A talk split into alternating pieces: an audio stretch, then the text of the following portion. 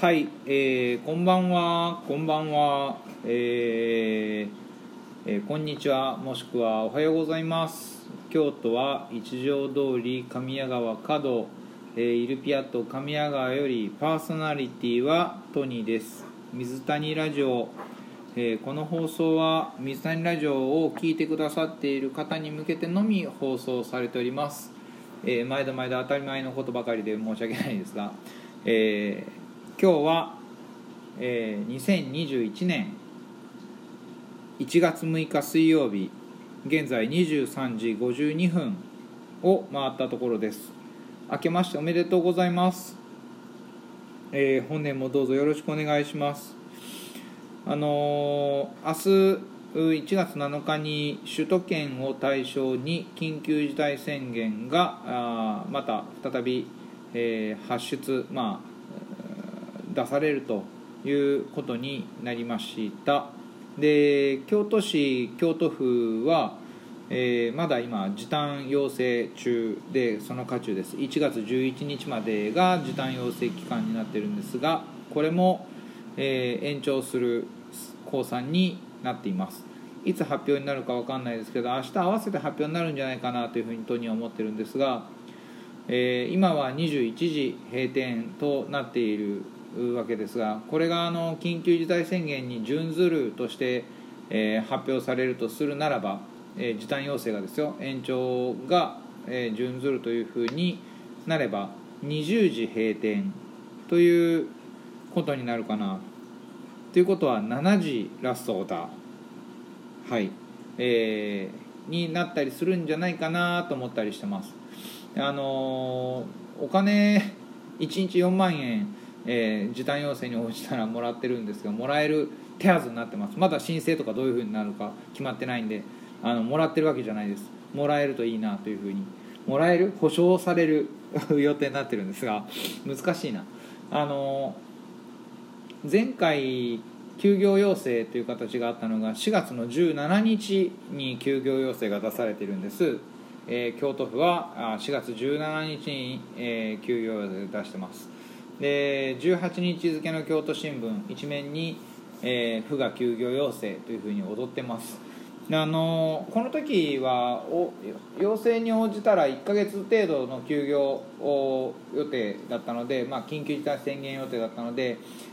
まああの10万円個人事業主10万円法人20万円という形での保証だったんですけど今回大盤振る舞いになっててあの12月21日から11月、えー、と1月11日までの22日間で1日4万円最大88万円。あのすごい規模であの時短要請が入ってるんですがこれ延長するってなった時お金お金本当にあの申請したら補助してくれるんですかね？わかんないですけど。まあそんな不安も抱えつつの、えー1月7日、えー七草がゆ。の日を迎えると。まああのどうですか皆さん。どんな暮らしぶりですか？どんな年末年始でした？あのイルピアット神谷川は29日12月29日から1月16日まで無休で営業中です、えー元日2日3日の三が日は忙しくさせてもらってて、まあ、フルタイムでオープン初めてしたんですが特に2日3日はあの忙しく営業させていただいてて本当にありがとうございました、えーまあ、新年の挨拶も含めて皆さんに会う機会がこうしてあるっていう日常が本当にありがたいなと思って迎えた新年でした。で合わせて料理をずっと作り続けることの楽しさとか喜びとかこう役割とかを実感できたいい時間だなと思っています。今もまだ継続中なので今日で、えー9日間働いてるのか、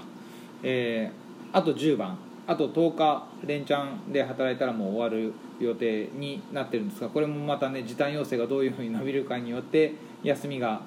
変わるんですが1月17日からね2月1日に休暇を取る予定だったものはもうあの撤回しているので、えーまた改めて要請を受けて休みなんかを考えないといけないわけですがまあ、あの分科会政府の分科会と言われるもの専門家会議みたいなものですね。はあのステージ4、えー、ステージ4というのはですね、えー、各自治体が持っている都道府県が持っている病床の使用率、えー、病院のベッド数が50%以上使われてますよっていう状態をステージ4と呼んでますが25%が大体ステージ3になってるんですけどその間はステージ3なんでしょうね。だからまああの9都道府県、えー、9都府県、えー、出てます。9都府県ステージ4、えー、群馬埼玉東京愛知滋賀大阪兵庫奈良広島です。えー、ねなんか意外だな千葉と神奈川と京都入ってないんだなっていう入ってないんですよ。でパーセンテージが出てるんですけどまあ北海道45%あ高いところでいうと栃木が49.8もうほぼほぼステージ4です。千葉42.4神奈川はね意外と意外と医療体制しっかりしてて28.8 28.4で石川県39.1結構来てます。岐阜48.8静岡40.7三重41.5、えー、京都36.8であのさっきお話ししたあ都府県どうなってるのかっていうの群馬55.2、えー、埼玉63.6東京61.4愛知63.5大阪66兵庫67.3奈良67.0広島55.2でこれあの福岡が60.9ってなってるけど星印ついてなくて、えー、ステージ4になってないんですよね。なんか目安だからなのかな分かんないですけど。まああのあとはまあ熊本42.6沖縄32.6なんていうふうにあるんですがまあ60%超えてるところはいくつかあって、まあえー、非常に逼迫してると。まあね、この間、あのあれですよ12月25日の日に富山県にいる国会議員があの漁業連の酒盛りに参加しててこけて救急車で運ばれて、えー、面目ないみたいなこと言ってますけど面目ないじゃないよとあの会食するなと言ってんのにね、お酒飲んで酔っ払って転倒して頭から血流して救急車に運ばれるともう医療関係者に迷惑かけるなと。もう本当に仕事を増やすのはバカと思ってます。あのあれですよ。引き続き感染爆発になっているのはもう間違いなく明らかに総理大臣が12月14日に GoTo 停止を言った後にステーキハウス呼ばれて行ってるのと二階さんがその後に池シャーシャーとたまたま会っただけだとか意味のわからないことを言って会食していてマスク食べる時外さないと食べれないだろうって言ったりするから感染予防対策にもう本当にいろいろ苦慮して対策を講じている自治体の努力を全部水の泡に返して 水の泡にしてるわけですよ。もうなんかそれはねあの笑い事じゃないです実は。僕らがやっている飲食店がやっている感染予防対策さえもお前らがそういうことするから水の泡なんだよと。あの今回緊急事態宣言ですごくやり玉に挙げられてるのは飲食店なんですが利用する人たちの意識っていうことの啓発活動を国会議員だとか総理大臣とか内閣総総出でねもっと啓発活動をしないといけないはずなんですよ。その人たちがやってないと。国会対策委員同士が今日なんかやっと国会であれですよ立憲と立憲民主党と自民党の国会対国対委員長同士がなんか国会議員にも夜会食しないようにルール決めないといけないね。何を言ってるんだと今更。もうもう本当にあのまっぴらごめんだなと思います。8月1日に5ルールとして京都府はガイドラインを打ち出しています。それはあのルール守ってくださいね。でルール守ってなくてコロナが出たら店名公表するぞって脅しをかけたんですが公表されてません。で、まあ、今回時短要請が出ててえーそれでコロナのクラスターが出たら店名公表に行くんだろうなと思ってます。で苦渋の決断なのかなと思いつつ考えはするんですけれどもね、京都府は他の自治体の真似しかできないしオリジナルで考えることができないしもう本当にあの観光と課外しか頭にないから全部後手に回ってますよ。でなんか分かんないな。なんか本当にむこう大丈夫なのかなと思ったりするんですけど。でこの間ね京都府と京都市でいうと議員さんたち何してんのかなってすごく思うんですよ。で自分たちの仕事もやりにくくなっているのであればやっぱ国政政党に属している議員の人たちは国政政党のトップに対して働きかけを議員団として意見書を出すべきだと思っていて特に自民党。もうあの幹事長があんなことでいいんですかと。もう本当にあの良くないと思うんですよね。なんかこうあなたたちがやろうとしていることも全部国政が歪める可能性があるっていうことをこれあの市長も知事もこう推薦で選挙の時にあの無所属って言いながら推薦受けて選挙応援してもらってるんできっちり言った方がいいですよ本当に。っていうことの意見はねちょっとあの聞いてみたいなと思って意見書を作ろうかなと思ってるんですけどまあなんなんといっても僕らはあの料理を作る仕事なので料理を粛々と作ることで抗議の姿勢を表せたらいいかなこれあのまた時短要請が極端に短くなって夜本当に営業するなってことであればもうあの食事に困る方もあるので、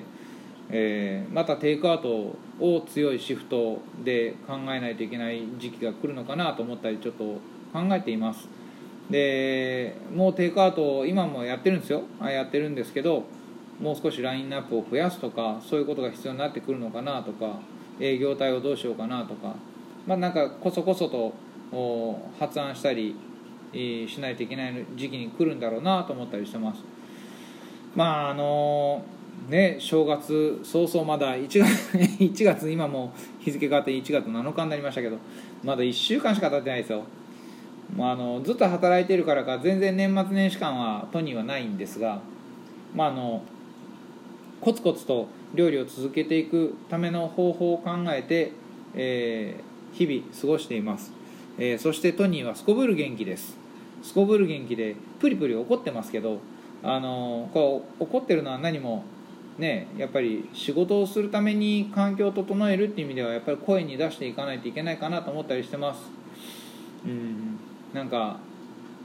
勇気を持って営業している友人知人たちの頑張りを話を聞いたり耳にしたりするとなんかこう自分も頑張らないといけないなというふうに思う日々です、えーくじけずできることを全てやっていくつもりでいるので、えー見ていてください。実施長さげそんなことないですよ。あのあんまり怒るとなんか気分良くないなと思うので。